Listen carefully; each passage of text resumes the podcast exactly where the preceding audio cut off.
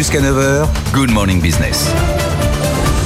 7h43 sur BFM Business sur RMC Découverte. On va décrypter ensemble les résultats du Crédit Mutuel Arkea avec euh, Julien Carmona. Bonjour, président euh, du Crédit Mutuel Arkea. Ça tombe bien. Euh, on va décortiquer ces résultats qui sont bons. Bénéfice net atteint 551 millions d'euros en 2022. Deuxième meilleure performance historique.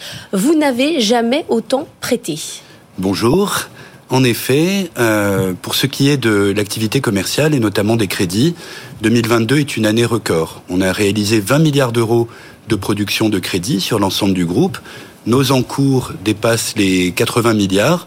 Et si on regarde dans la durée, on est la banque française dont la croissance est la plus forte. Sur les crédits, les fonds propres, le résultat, l'activité. Sur les crédits, une croissance annuelle moyenne de 10% que vous preniez depuis 2015, 2016, et donc 11% l'année dernière. Vous ne faites pas partie euh, des banques qui ont euh, arrêté le robinet? Au contraire, au contraire. Parce qu'on entend beaucoup ça hein, chez les courtiers en disant il y a des dossiers qu'on présente pas, on n'appelle plus certaines banques. Ben, vous savez que 2022, donc euh, à la fois l'inflation et donc en réaction à l'inflation, le début d'un cycle de hausse des taux d'intérêt à l'initiative de la Banque centrale européenne. En six mois, plus trois points de hausse des taux, c'est du jamais vu. Le niveau des taux il reste euh, acceptable d'un point de vue historique, mais la brutalité de la hausse, on n'a jamais vu, euh, on n'a jamais vu ça. Et dans le système euh, où on est, qui est un bon système protecteur de l'emprunteur, on ne peut pas répercuter cette hausse dans l'immédiat. Mais le taux d'usure maintenant, il est révisé tous les mois. Ça, oui, c'est une bonne nouvelle pour vous. Oui, ça va, ça va petit à petit effectivement progresser. Mais au-delà de ça, en fait, si on est dans une logique purement financière, ce que sont d'autres banques, notamment des établissements cotés, ça n'est pas une bonne affaire, ou ça n'était pas une bonne affaire l'an dernier de prêter avec un coût de la ressource qui a été augmenté, justement, par la hausse des taux d'intérêt, et euh, les taux de crédit immobilier qui ont peu augmenté. Dans notre cas, parce que banque territoriale, banque mutualiste, nous avons décidé non pas de fermer le robinet, bien au contraire, d'accroître nos crédits. Logique financière, c'est négatif à très court terme, c'est bon à long terme, et dans une logique extra-financière, qui est maintenant la nôtre, euh, je dirais sur un pied d'égalité.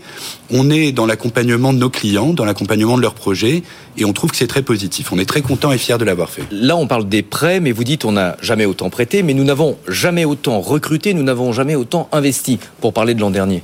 C'est vrai, donc ça c'est notre singularité et l'an dernier et euh, depuis, euh, depuis fort longtemps. Crédit Mutuel Arkea, nous sommes une banque de taille intermédiaire. On n'est pas un géant, on n'est pas un tout petit, on compte un peu plus de 11 000 salariés contre un peu plus de 9 000 il y a quelques années. Donc nous avons accru nos effectifs de 16% en 6 ans. Chaque année, nous recrutons, mais nous, nous sommes en création nette d'emplois. Et effectivement, en 2022, 1300 recrutements en CDI, en contrat à durée indéterminée. C'est notre record. Et donc, au rebours, je dirais à l'inverse de l'ensemble du secteur bancaire français qui détruit des emplois, chaque année, hein, c'est dit, c'est reconnu, nous nous en créons, c'est notre fierté, et je dirais même c'est notre modèle. Et plus que ça, on crée des emplois dans nos régions. Nous avons nos centres de décision en région, notre siège à Brest, des sièges également importants à Bordeaux, à Rennes, et donc nos emplois se créent en Bretagne, en Nouvelle-Aquitaine et dans d'autres métropoles et villes moyennes. Je vous entends critiquer euh, les autres, euh, les autres banques. Je critique pas du tout. Ils ont leur modèle. Non, mais vous parlez, justement, vous parlez de logique extra-financière. Vous êtes toujours une banque quand même. Vous vous intéressez toujours aux risques. Bien sûr que oui. Et d'ailleurs, sur les risques, on a le niveau de risque le plus faible.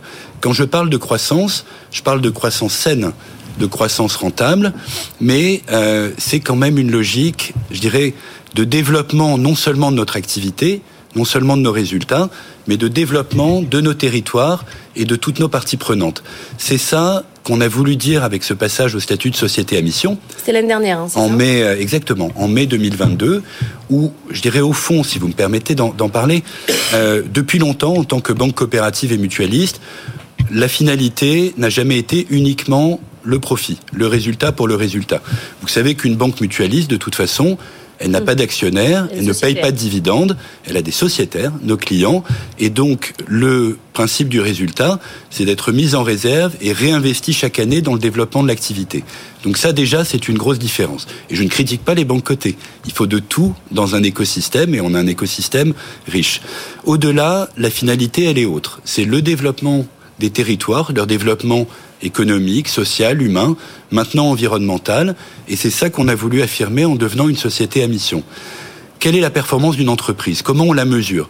Si on la mesure uniquement de manière financière, on rate une grosse partie du sujet.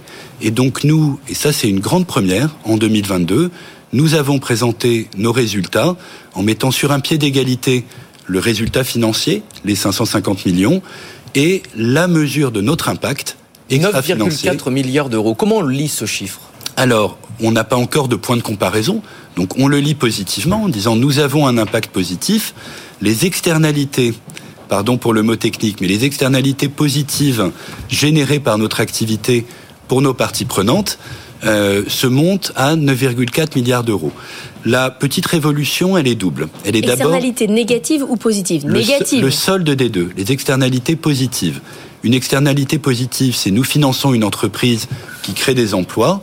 Nous mesurons le bien-être collectif engendré par cette création d'emplois. On finance un hôpital, on va mesurer le gain de qualité de vie, de qualité de vie en bonne santé pour les patients.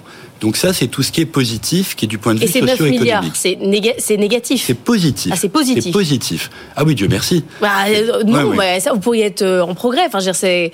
Nous serons, nous, nous avons l'ambition d'être en progrès. Et en fait, ces 9 milliards, c'est le solde de 10 milliards de valeur sociale et économique qui est positif, qu'on mesure en euros, et d'un impact environnemental qui est aujourd'hui négatif, à hauteur d'un milliard d'euros. Qu'est-ce que ça veut dire? Ça veut dire que les entreprises que nous finançons émettent, comme nous tous, hein, du gaz à effet de serre, font des rejets dans l'eau, dans les milieux naturels, et donc, je dirais, on a une preuve de, de sincérité et de transparence à dire c'est vrai, dans le système productif tel qu'il est aujourd'hui, tout ça a un impact négatif sur l'environnement. Ça crée des dommages. On le mesure, on l'affiche. Je pense que c'est mieux peut-être que d'autres entreprises qui affichent des choses très vertes et la réalité derrière n'est pas toujours à la hauteur. Vous, mettez un chiffre. On met un chiffre et on dit ce moins un milliard, il va falloir qu'on l'améliore. C'est pour nous mais de toute façon, c'est une urgence collective. Une dernière question, très rapidement. Euh, vous avez amorcé des, discussions, un processus de négociation avec la, Confédération nationale du crédit mutuel. Euh, c'est un secret pour personne, vous êtes en froid depuis euh, plus d'une dizaine d'années. On en est où de ces discussions aujourd'hui? Alors très rapidement, ce qui est fondamental pour nous, pour le Crédit Mutuel Arkea, et puis ces fédérations, Crédit Mutuel de Bretagne, Crédit Mutuel du Sud-Ouest, c'est l'autonomie.